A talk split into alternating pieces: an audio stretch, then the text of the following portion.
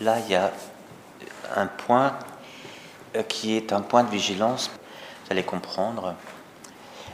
C'est la question euh, de tenir ensemble euh, la loi et le respect de tout homme, de toute personne, de toute vie.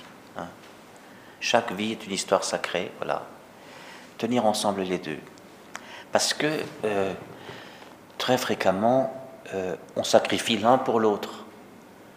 Les légalistes disent la loi, c'est la loi. Hein. Cette femme a été prise en flagrant délit. Euh, il faut maintenant de, il faut la lapider. Et puis vous avez les autres qui sont, disons, personnalistes, qui misent tout sur l'humain et qui disent mais tout le monde fait ça, laissez donc cette femme tranquille. Et donc ils envoient la loi aux orties et il n'y a plus que la personne. D'accord? Et une personne qui, se trouve être libérée Comment ça par, par la négation de la loi.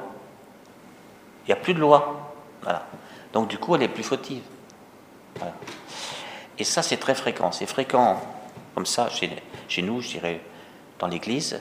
C'est très fréquent de, que, que, sacrifie l'un pour l'autre. Et c'est fréquent aussi dans l'histoire de l'Église. Et il y a eu dans l'histoire de l'Église des périodes très longues d'ailleurs, extrêmement légalistes, extrêmement dures sur la, loi de l'Église, voyez. Hein. Euh, on a péché, on ne peut plus communier. Euh, en a même qui vont jusqu'à refuser de baptiser un enfant né d'un adultère. J'ai encore entendu parler de ça, de, mon vivant. Hein. Ce n'est pas le siècle passé. Bien sûr, cette personne s'est fait remonter les bretelles par l'évêque quand c'est arrivé jusqu'à lui, mais n'empêche que c'est arrivé dans la tête d'un prêtre de décider ça. Ça, c'est l'aspect légaliste dur. Voilà. Et puis, vous avez de l'autre côté tout un autre courant, et nous serions plutôt là-dedans. Euh, aujourd'hui, même si c'est plutôt, on est plutôt en train de terminer ce courant, parce qu'il y a déjà un retour de, manivelle qui se fait, et, où c'est, mais non, laissez donc les gens tranquilles, voilà. Euh, on, on, donne la communion à tout le monde, même les pêcheurs publics, etc. Et puis en plus, si, son petit copain c'est un musulman, on donne aussi un musulman parce que pourquoi exclure quelqu'un hein? Voilà. Et ainsi de suite. Voilà. Il n'y a plus de loi. L'un n'est pas plus juste selon l'évangile que l'autre.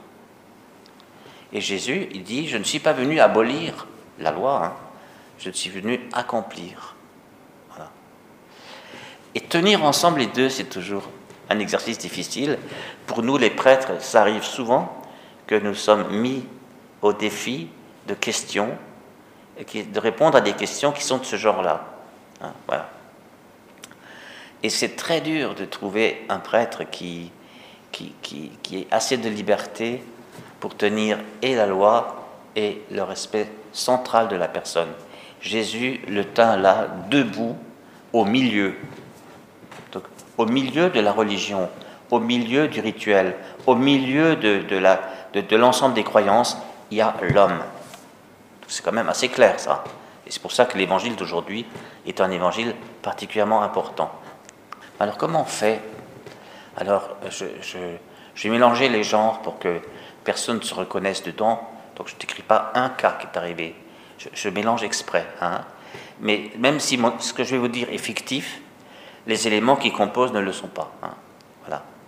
Alors disons un groupe de chrétiens un groupe de chrétiens, ça peut être même un groupe de prière.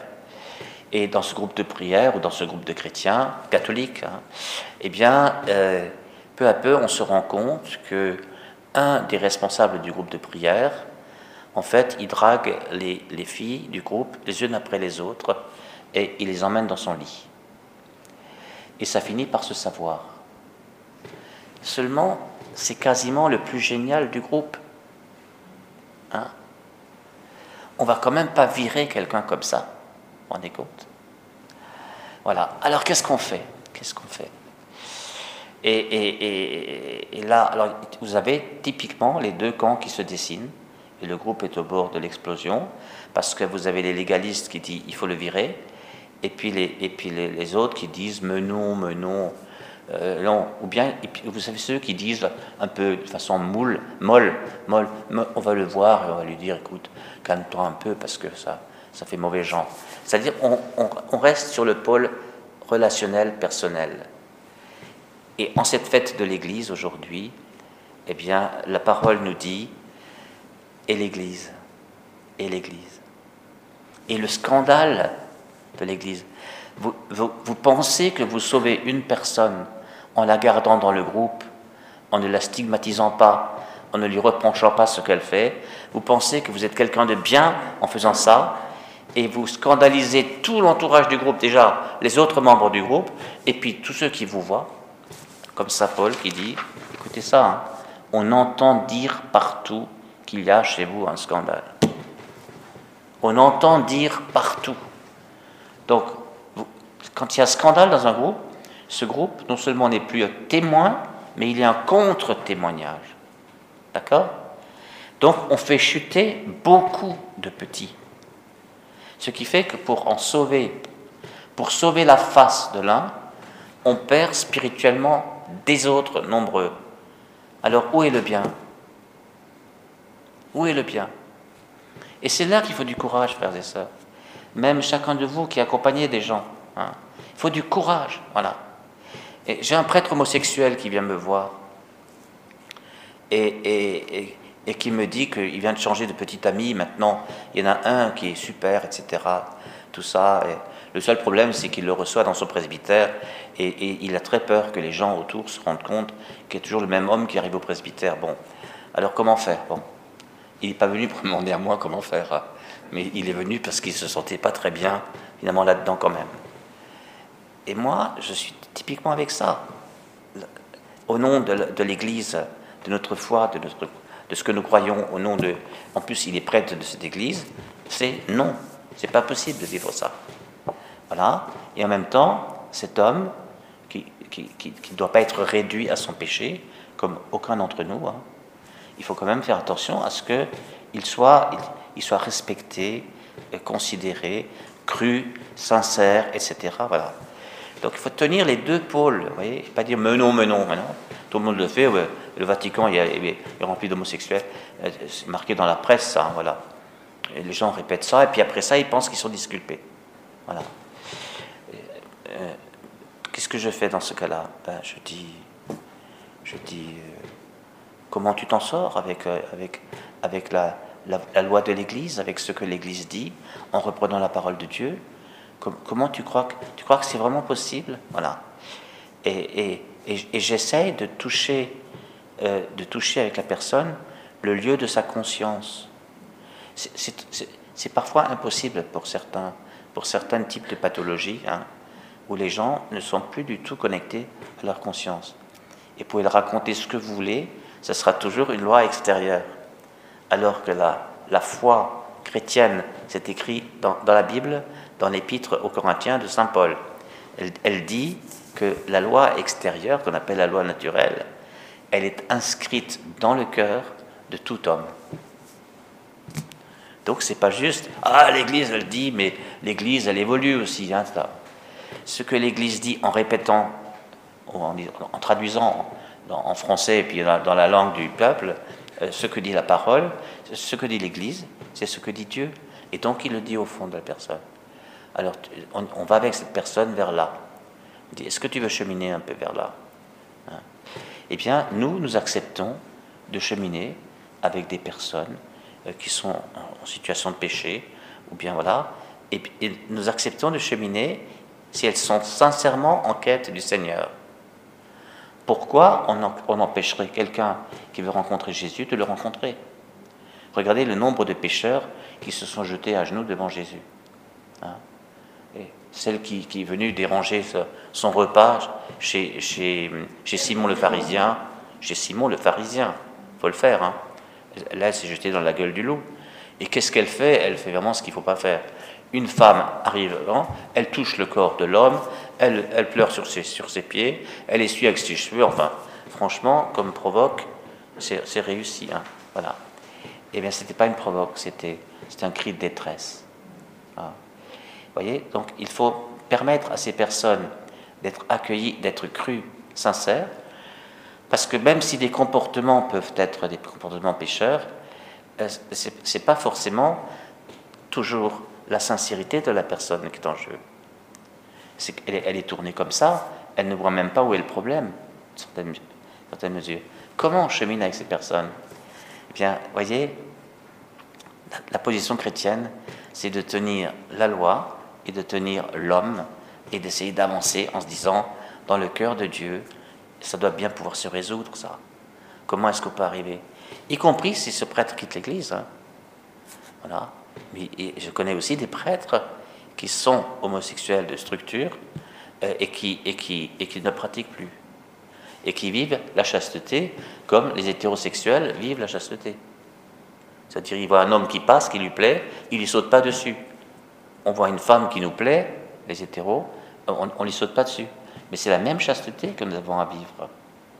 Ça aussi, c'est possible, voyez Donc, vous voyez, je parle exprès de cela parce que c'est un sujet délicat qui n'est quasiment jamais abordé. Regardez Paul comment il plonge. Alors certains disent Ah, mais c'est terrible ce qu'il dit, etc. Livrer cet individu au pouvoir de Satan, et son être de chair sera détruit. Vous avez bien lu C'est l'être de chair qui sera détruit. C'est-à-dire, c'est sa pratique, c'est sa vie, faut, faut, que ça, ça disparaisse. Mais regardez ce qu'il dit après. Mais c'est pour que son esprit soit sauvé. Voilà. C'est-à-dire que Paul a le souci du salut de ce frère. Voyez? Et le salut de ce frère peut passer par l'excommunication. C'est aussi dans l'Évangile. Si vous prenez deux ou trois avec vous, il ne vous écoute pas, prenez l'Église, c'est-à-dire la communauté, il n'écoute pas, eh bien il est hors de l'Église. Eh bien hors de l'Église, c'est Jésus qui parle. Quand quelqu'un est hors de l'Église, il est, il est de nouveau à évangéliser. L'Église n'est pas faite pour elle-même. Hors de l'Église, ça veut dire maintenant, considérez-le comme vous considérez les païens, donc allez à sa rencontre, parlez-lui de Jésus, aidez-le à faire un chemin. Mais si vous le tolérez à l'intérieur de la, communauté avec un, péché manifeste, hein, attention, hein, on n'est pas en train de fliquer les gens, quelque chose de connu, et si vous dites non, tout le monde fait ça, voilà, eh bien, non seulement vous ne l'aidez pas et vous ne sauvez pas son âme, mais vous coulez la communauté, et donc vous faites commettez un mal au sens de la communauté ne pourra plus faire le bien de conduire des tas de gens au Seigneur puisqu'on ne la croira plus. Vous comprenez? Il y a un scandale d'église. C'est bien ce qui se passe actuellement dans l'église catholique, non? Voilà. Combien de gens disent on ne peut plus faire confiance au moindre prêtre hein? Voilà. Et c'est ça qu'il faut entendre. Hein. il n'y a pas seulement à, à, sauver la personne, il faut sauver aussi l'Église. Voyez? Et il n'y a pas à sacrifier l'un pour l'autre il a essayé de marcher ensemble. Voilà. Il a essayé de marcher ensemble. Je, je sais, j'essaie, c'est pas la première fois, de vous expliquer un peu les choses comme ça, mais, mais, mais une fois qu'on est en situation, or ça arrive à chacun de vous, si vous accompagnez quelqu'un, eh bien, il faut respirer profondément, demander le Saint-Esprit et avoir un peu de courage. Voilà.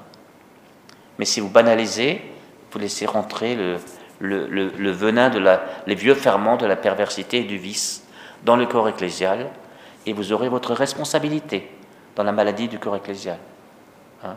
le Seigneur vous demandera des comptes. Ça aussi, il faut l'entendre. Voilà. Hein. Donc nous sommes tous responsables de la santé du corps. Hein. Nous sommes, chacun, nous sommes capables d'injecter de la vie éternelle dans le corps de l'amour, de charité, et nous sommes capables d'être toxiques dans le corps, et même d'être empoisonneurs. Hein. Voilà, un comportement de fuite, et c'est du poison dans le corps. Voyez et un jour ou l'autre, ça sortira, et ça nuira au corps, et à sa mission, et à son rayonnement. Voilà, étends ta main, il le fit, et sa main redevint normale. Ça, c'est Jésus. Et le jour du sabbat, c'est-à-dire le jour où on célèbre Dieu créateur et Dieu libérateur, c'est les deux aspects les plus importants de Dieu. C'est lui qui crée le monde et c'est lui qui le sauve. Hein. Eh bien, ce jour-là, ben, on remet un homme debout. Amen.